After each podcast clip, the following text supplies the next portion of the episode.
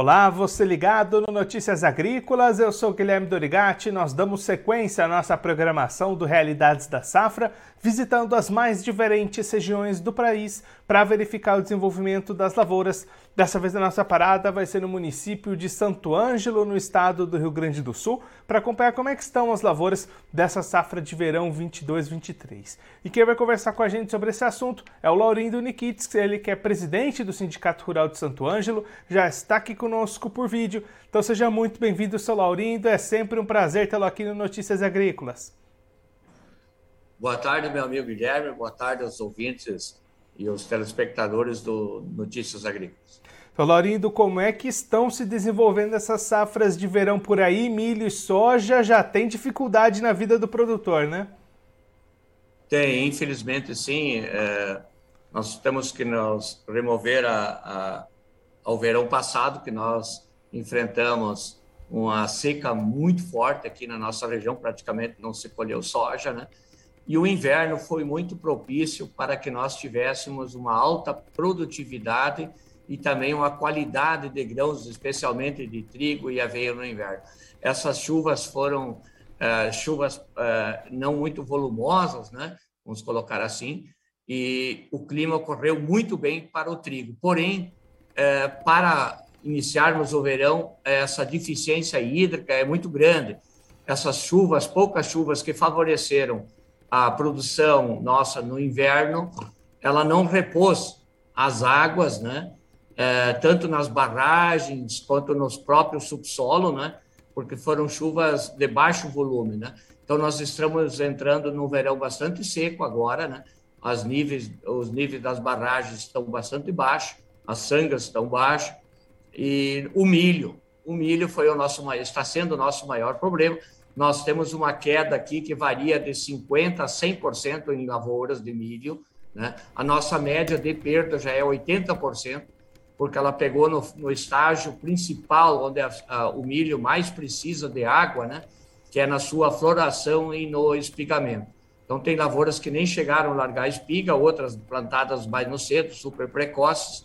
Essa sim ainda vai dar alguma coisa mas o prejuízo nas lavouras de milho é muito grande. Novamente, é o terceiro ano consecutivo. Isso não afeta só a produção de grãos, mas também a nossa bacia leiteira, onde o nosso produtor, o pecuarista, não consegue fazer uma silagem de qualidade.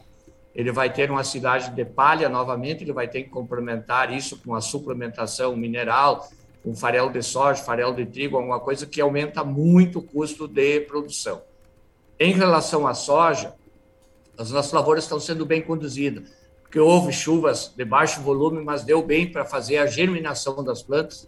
As semeaduras que ocorreu no início do nosso zoneamento agrícola, as primeiras plantadas estão muito bem. As últimas agora também tem um problema de standard de plantas, muitas não germinaram, né? Mas assim nada ainda considerável que dá para dizer que vai acontecer algum prejuízo. As nossas chuvas, a última aqui no fim de semana, ela foi muito disparelha. No nosso município, aqui em Santo Ângelo, em torno do município, chegou a chover 60 milímetros, né? Mas nas áreas mais produtoras da nossa região, aqui da abrangência, região das Missões, não choveu praticamente nada. Algumas 3 milímetros, outras nada, outras 10, outras 15, né? E isso está dificultando muito. Mesmo que volte as chuvas a se normalizar, essa primeira safra do milho praticamente está perdida e também corremos o risco ainda da safrinha do milho para o pessoal da irrigação. Mesmo nas áreas irrigadas, nós temos um prejuízo hoje consumado já em torno de 20%, porque a umidade do ar está abaixo de 20% e nós tivemos temperaturas em torno de 40 graus. Isso causou um estresse muito grande na planta. Né? Então, Laurindo, pelo menos para as lavouras de soja, ainda é possível que essa situação se reverta, a safra ainda seja positiva. Como é que estão tá as previsões daqui para frente? Deve haver uma melhora desse quadro, pelo menos pensando na soja? É, uh, os, os pessoal dos institutos de meteorologia, sim, estão prevendo na segunda quinzena de dezembro aqui para nossa região que volte as chuvas não dentro do normal, mas chuvas mais sequenciais, né? não de grandes volumes, né? Nós vamos colocar assim chuvas agrícolas, né? Porque a soja é um pouco diferente do milho. O milho tem um ciclo muito curto, né? E você pega ele bem no estágio fundamental, que é na floração e na formação das espigas, questão de 20, 20, 25 dias aí elimina a lavoura. A soja não, ela tem um aspecto muito maior e as lavouras, a, a princípio, o clima parece que vai voltar dentro do possível da normalidade, não vai ter chuvas acima da média, mas não também não muito abaixo. Então isso nos dá uma esperança que nós ainda vamos ter uma boa produtividade de soja, que é a nossa cultura principal aqui na nossa região, no Rio Grande do Sul também, né, que é a soja. Lourenço, o senhor comentou aí, né? É o terceiro ano consecutivo com esses problemas para a safra de verão aí na região. Que tipo de alternativas, que tipo de ações podem ser pensadas para o produtor não ficar tão dependente do clima assim? Existe alguma coisa que possa ser feito nesse sentido? Assim, para estiagens, estiagens de, de curto prazo, sim, ó, manuseio do solo, cobertura do solo, irrigações, nós temos que começar a conservar a água mais na superfície, né? Eh, não só em barragens, mas em todo lugar que puder ser feito um açude, ou nessas situações aí, e melhorar a palhada no solo, a nossa cobertura. Agora, quando vem uma seca forte, assim, isso também não vai resolver o nosso problema, né? Nós, mesmo que nós fizéssemos toda a região uh, do Rio Grande do Sul disponível, que existe condições de fazer irrigação, nós chegaríamos aí no máximo a 15% da área agricultável do estado uh, sendo irrigada, né? Então, isso não é, não seria também a salvação da pátria, né? Mas o produtor, sim, está fazendo a sua parte, investimentos, né, melhorando o solo, mas infelizmente o clima é uma questão cíclica, né? Espero que nunca mais, nunca mais nós vamos passar o que passamos esse ano passado, principalmente nas culturas de verão, né? E que nós daqui para frente podemos sim ter lavouras é, com alta produtividade novamente, né? E que dê um resultado positivo para o nosso produtor rural. Isso influencia não só no bolso do produtor, mas na sociedade em geral, no, tanto no nível município, estado e como no Brasil. E aí, Laurindo, é claro que cada produtor vai ter uma realidade, vai ter uma situação diferente, mas de maneira geral aí para a região, esse bom desempenho da safra de inverno pode ajudar a segurar um pouquinho esse prejuízo com a safra de milho, por exemplo? Com certeza, né? Isso foi um impulso muito bom que aconteceu.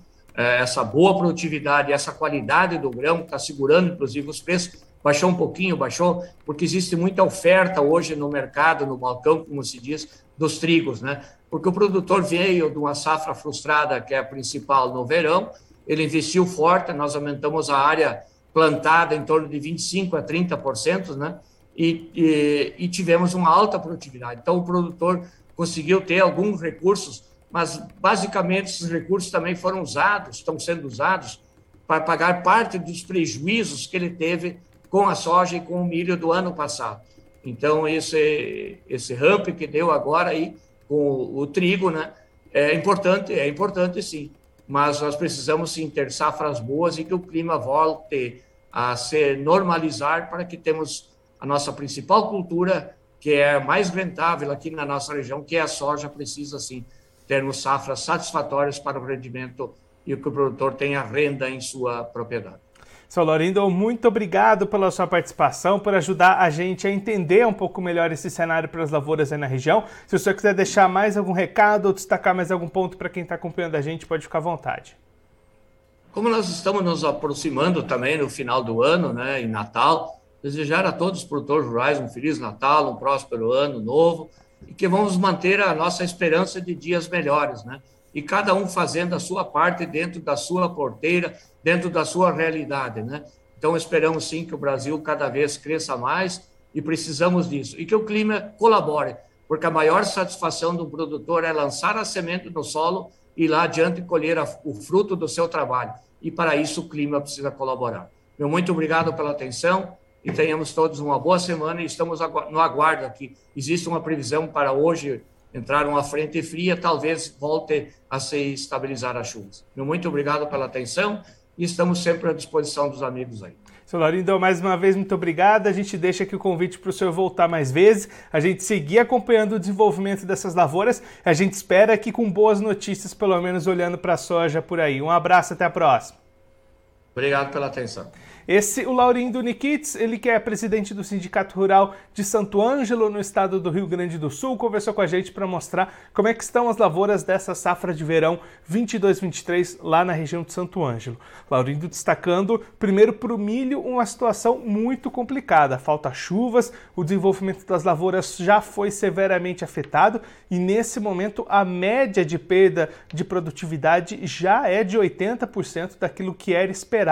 Além destacando que essas perdas variam entre 50% e 100%, dependendo da área, dependendo da região do município, com médias de 80%. Então, uma safra já praticamente totalmente perdida do milho verão lá no Rio Grande do Sul pelo terceiro ano consecutivo. Safra de verão sofrendo com falta de chuvas e baixa produtividade nessa região gaúcha. Já para a soja, a situação ainda não é tão preocupante. O Laurindo destacando que existem áreas com dificuldade de desenvolvimento, com baixo stand, mas ainda é possível recuperar essas áreas. Existem previsões de volta de chuvas mais sequenciais a partir da segunda quinzena de dezembro. Isso pode ainda ajudar essas lavouras de soja a se recuperarem e ainda obtiverem produtividades boas. Essa é a expectativa do produtor lá de Santo Ângelo, que, como a gente já comentou, vem de três anos seguidos com dificuldades nessa safra de verão. A última safra de inverno foi bastante positiva, isso até ajudou a reequilibrar um pouquinho as contas que ficaram para trás, de repente sobrar algum recurso para recuperar um pouquinho essas perdas com milho nessa próxima temporada.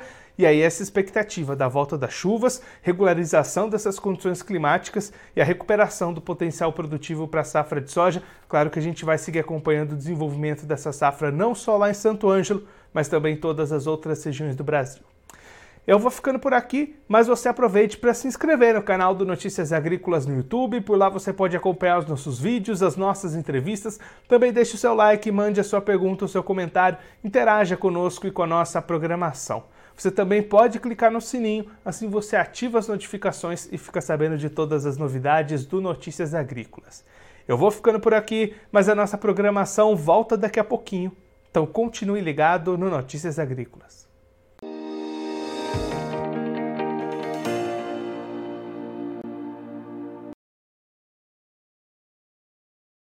Participe das nossas mídias sociais no Facebook Notícias Agrícolas, no Instagram arroba Notícias Agrícolas e em nosso Twitter arroba Noteagri. E para assistir todos os vídeos, se inscreva no YouTube, na Twitch, no Notícias Agrícolas Oficial.